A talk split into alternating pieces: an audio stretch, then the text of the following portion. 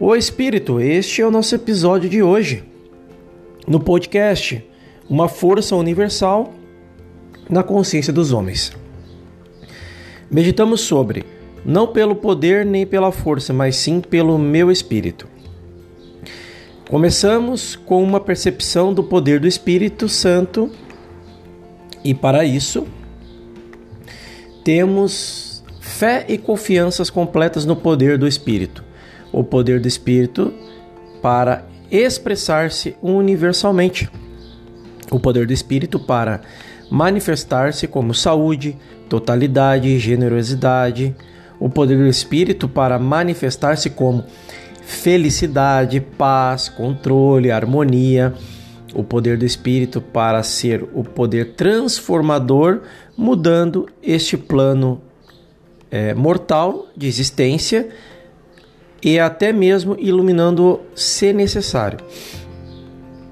Estamos familiarizados com o poder da eletricidade e conhecemos o poder da dinamite.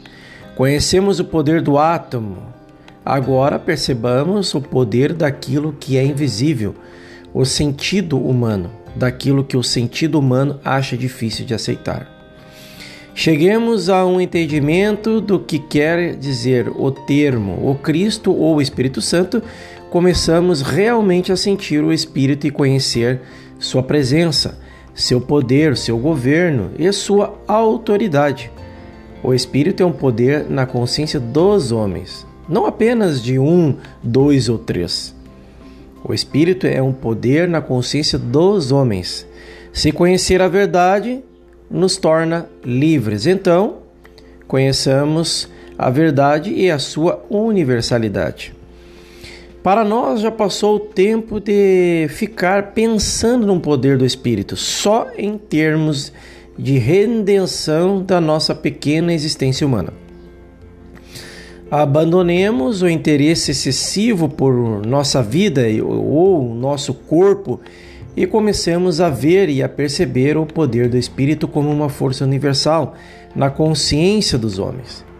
Que diferença podem fazer os próximos 10, 15, 20 ou 30 anos de nossa breve vida humana? Este é um questionamento. Outro questionamento é: o que há de tão importante quanto eles que não que nos faria devotar nosso tempo e estudo para as coisas do Espírito somente a eles. Então vejamos se não podemos vislumbrar a visão do Mestre, que foi de uma salvação universal, de uma presença e de um poder universais que tornariam todos os homens livres do sentido material.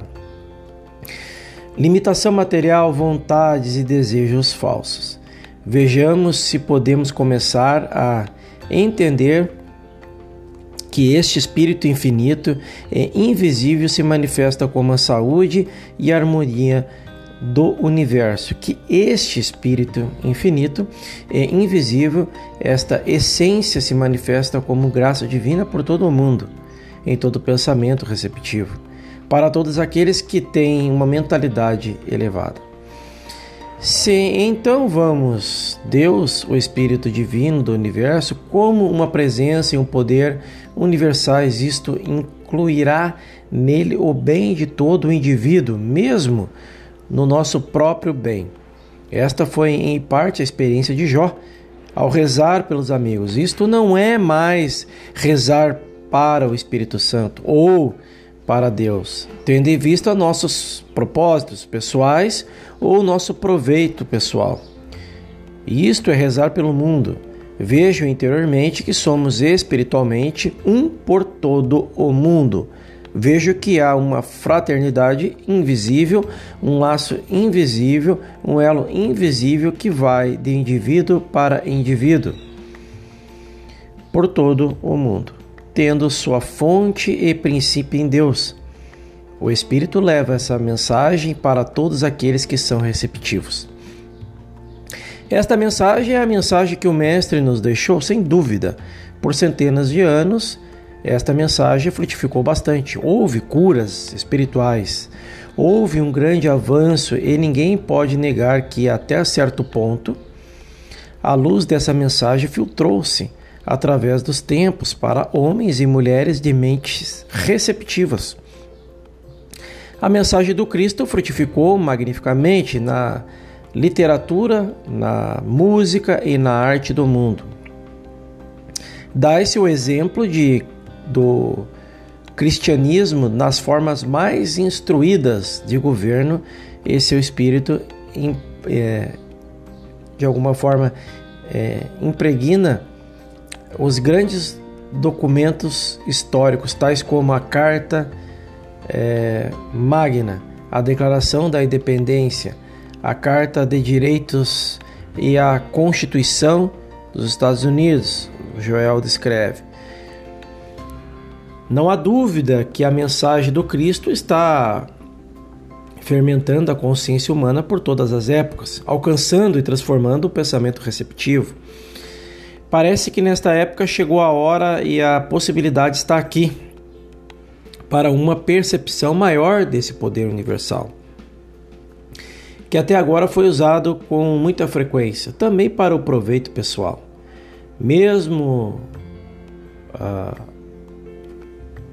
outrora uh, ou outra mensagem espiritual estava escondida em mosteiros, em conventos, onde o, o clero podia tê-la e utilizá-la, mas foi divulgada de modo muito limitado.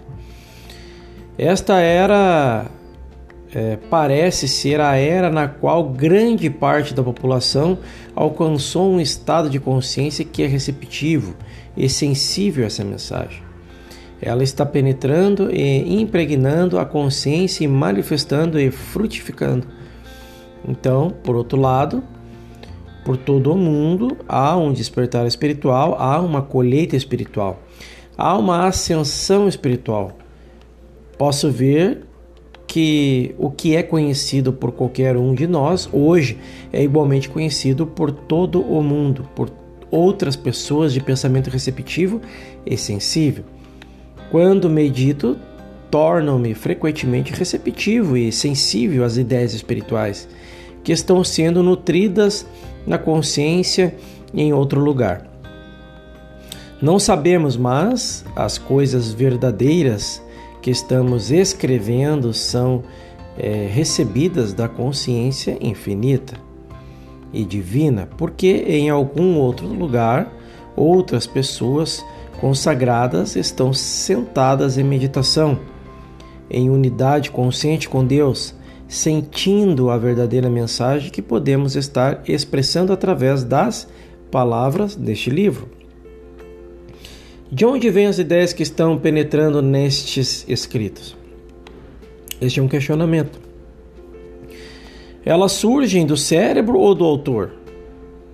Elas surgem de algum contato pessoal com Deus?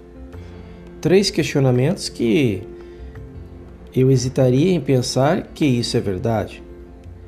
Não, é porque no céu e na terra há aqueles que estão devotando a mensagem e a missão do Cristo, onde e quando seguidores consagrados do Cristo se encontram, onde e quando completam ou contemplam a verdade, onde e quando percebem a verdade, essa palavra se torna a palavra instantânea para nós ou seja, a palavra onipresente.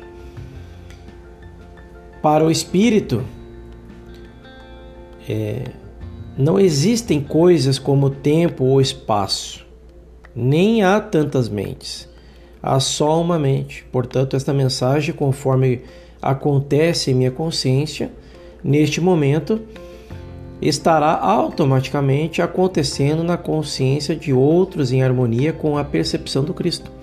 Da mesma forma, tenho certeza de que muito do que vem para mim é realmente a percepção consciente das mentes de almas consagradas no céu e na terra, e é o meu desejo estar tão em harmonia com Deus ou com as ideias divinas que fluem de todo ser espiritual, que sou simplesmente um ponto de receptividade para elas.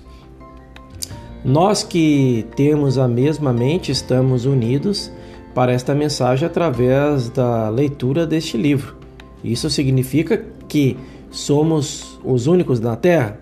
Este é um questionamento. Não.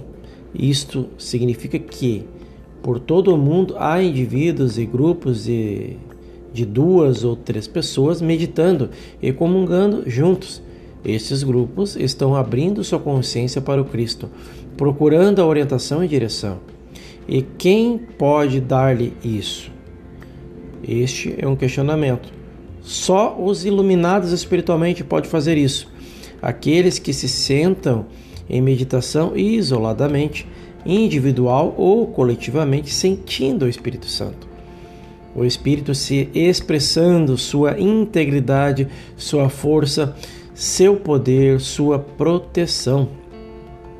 Podemos fazer com que todos aqueles que elevarem seu pensamento ao Espírito o alcancem.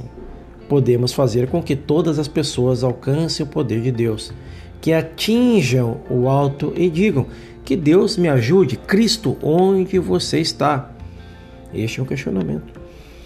Através de nossa percepção, todo pensamento desse tipo pode encontrar o Espírito e o poder de Deus presentes, assim como estamos expressando através da, da percepção dos outros, tanto no céu como na terra.